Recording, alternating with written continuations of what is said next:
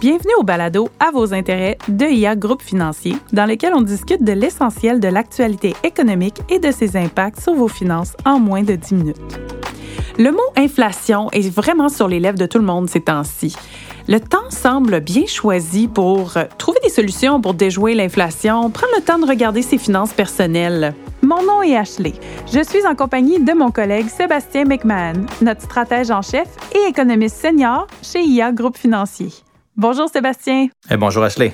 Alors tout d'abord, euh, situons nos auditeurs un peu.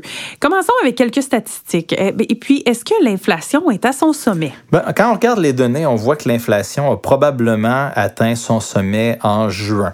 Depuis, le taux de croissance de l'IPC, donc l'indice des prix à la consommation, ralentit. C'est une bonne nouvelle en soi, mais par contre, deux choses qu'il faut mettre au clair tout de suite en commençant. Si l'inflation ralentit puis s'en va vers la cible de 2% au cours des prochaines années, ça ne veut pas dire que le niveau des prix va diminuer après la poussée inflationniste. Donc, ça ne commencera pas à coûter moins cher à l'épicerie. Puis, deuxièmement, le combat des banques centrales, il est encore très loin d'être gagné en date d'octobre 2022. Je vois. Donc, si on trouve la fin de mois difficile, ça va être difficile à long terme, finalement. Il va falloir s'y faire. Oui, tout à fait. Parfait. Et puis, le combat des banques. Peux-tu nous en dire plus? Oui, tout à fait. Le, même si le sommet de l'inflation est derrière nous, probablement, on voit dans les données que l'inflation s'étend à de plus en plus de biens et services, puis qu'elle devient un peu plus résiliente qu'on se l'attendait. Donc, ça veut dire qu'il y a des, des composantes de l'inflation qui bougent plus lentement que d'autres, puis ces, ces composantes-là sont encore en train de s'accélérer, puis les banques centrales le savent que ramener ces composantes-là plus tenaces, surtout du côté des services, euh, vers la cible de 2% ça va être difficile. Je comprends. Et euh, parlant de la Banque du Canada cette fois, euh, il semblerait que ça a été estimé en juin que le ménage canadien moyen s'est enrichi d'à peu près 250 000 entre la fin 2019 et la fin 2021.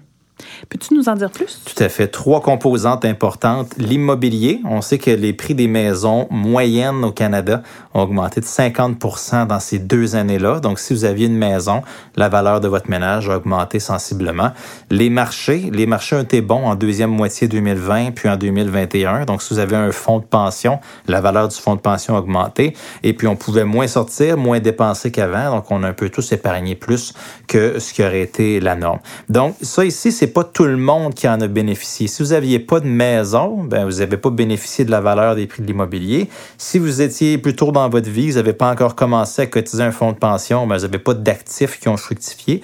Vous avez épargné seulement un petit peu plus. Donc, euh, il y a des ménages qu'il faut que un peu plus créatifs que d'autres. L'inflation, c'est une taxe sur le niveau de vie.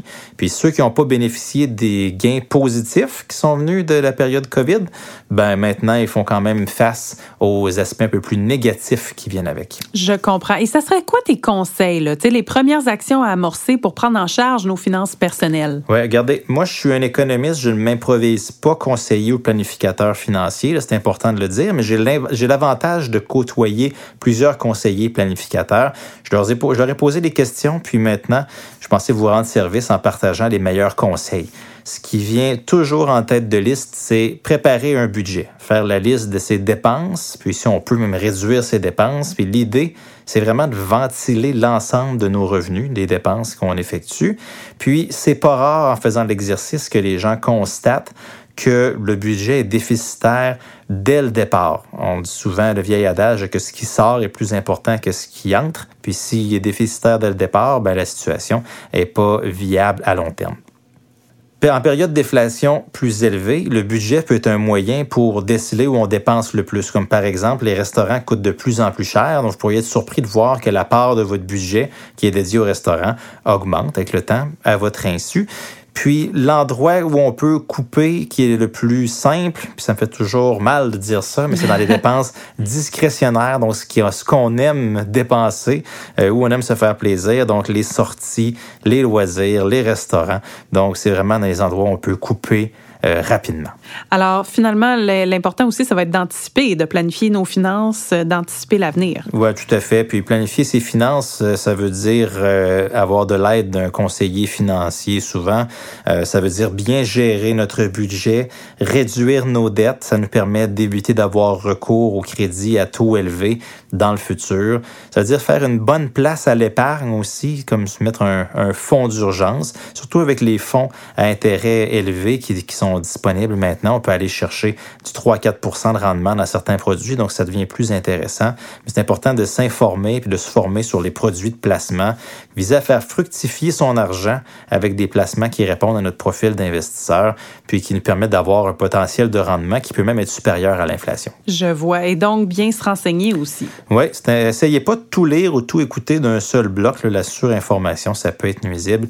La finance, c'est comme un éléphant. Faut, si on veut manger un éléphant, il faut le prendre petite bouchée à la fois. Donc, euh, c'est moins difficile comme ça, mais c'est important d'essayer de, rester à l'affût des nouvelles économiques et financières. Et tu as mentionné aussi de, de se faire aider finalement par un professionnel. Oui, la valeur du conseil est très importante. Euh, il y a plusieurs études qui démontrent que si on fait affaire avec un conseiller financier, ben on va avoir des résultats supérieurs en termes d'accumulation euh, d'épargne et des études qui montrent que c'est 2, 3, 4, 5 fois plus.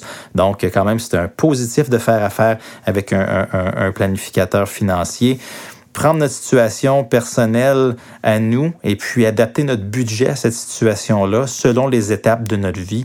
Donc, c'est bon d'avoir un accompagnement tout au long de ce processus-là. Et ça, ça va nous aider finalement à épargner intelligemment, un autre point important. Oui, déjouer l'inflation, ça passe pas uniquement par une augmentation salariale, c'est d'épargner intelligemment comme tu le disais, si on, on, déplace une partie de la liquidité qu'on a dans son compte de banque courant vers un compte d'épargne intérêt élevé, faire passer facilement le rendement de 0,25 jusqu'à 3-4 euh, en, en, mettant, en déposant de l'argent dans des produits qui nous permettent d'avoir accès à notre capital sans nécessairement euh, être lié avec des frais de gestion ou des frais de retrait. Je vois. Puis là, j'ai quelques personnes qui m'ont mentionné avoir cessé les prélèvements automatiques.